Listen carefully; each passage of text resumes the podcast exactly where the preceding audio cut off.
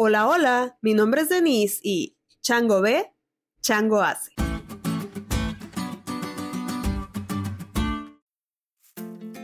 Hace unos días vi una historia en Instagram de una bebé limpiando su silla de comer.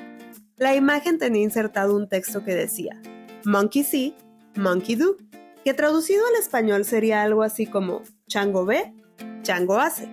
En sus siguientes historias, la mamá explicaba que nunca le dijo a su bebé que limpiara su silla, pero como la bebé observó a la mamá hacerlo, ella también lo hizo. Es que nada enseña mejor que el ejemplo, y eso la iglesia primitiva lo entendió muy bien. Cuando la iglesia primitiva practicó la motivación genuina de cumplir con la misión, el Espíritu Santo se derramó sobre ellos, y cuenta la escritura que ese día se añadieron como 3.000 personas. Si leemos superficialmente este texto, podríamos decir que se sumaron 3.000 a los que ya estaban listo. Pero es mucho más que agregar un determinado número de personas a una lista de miembros.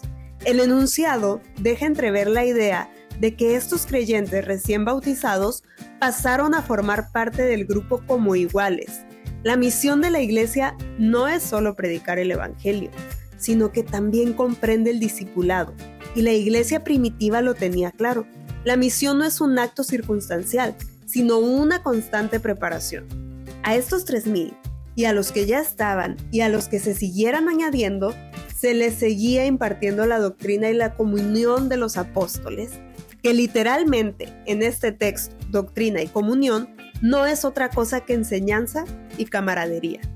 Los apóstoles confrontaban las creencias incorrectas con un escrito está, y la aplicación de estas verdades las enseñaban con el efecto chango ve, chango hace. Es decir, mediante la camaradería que había entre los iguales, es decir, mediante la amistad que generaba el amor de Dios.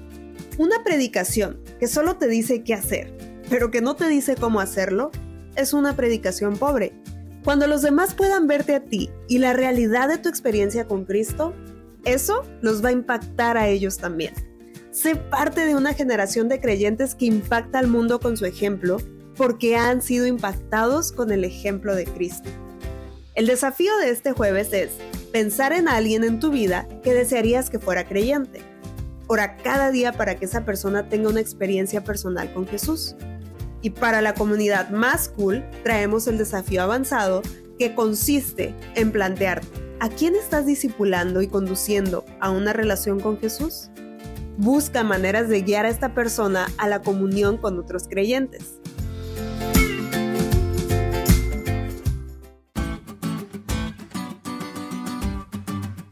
¿Te diste cuenta lo cool que estuvo la lección?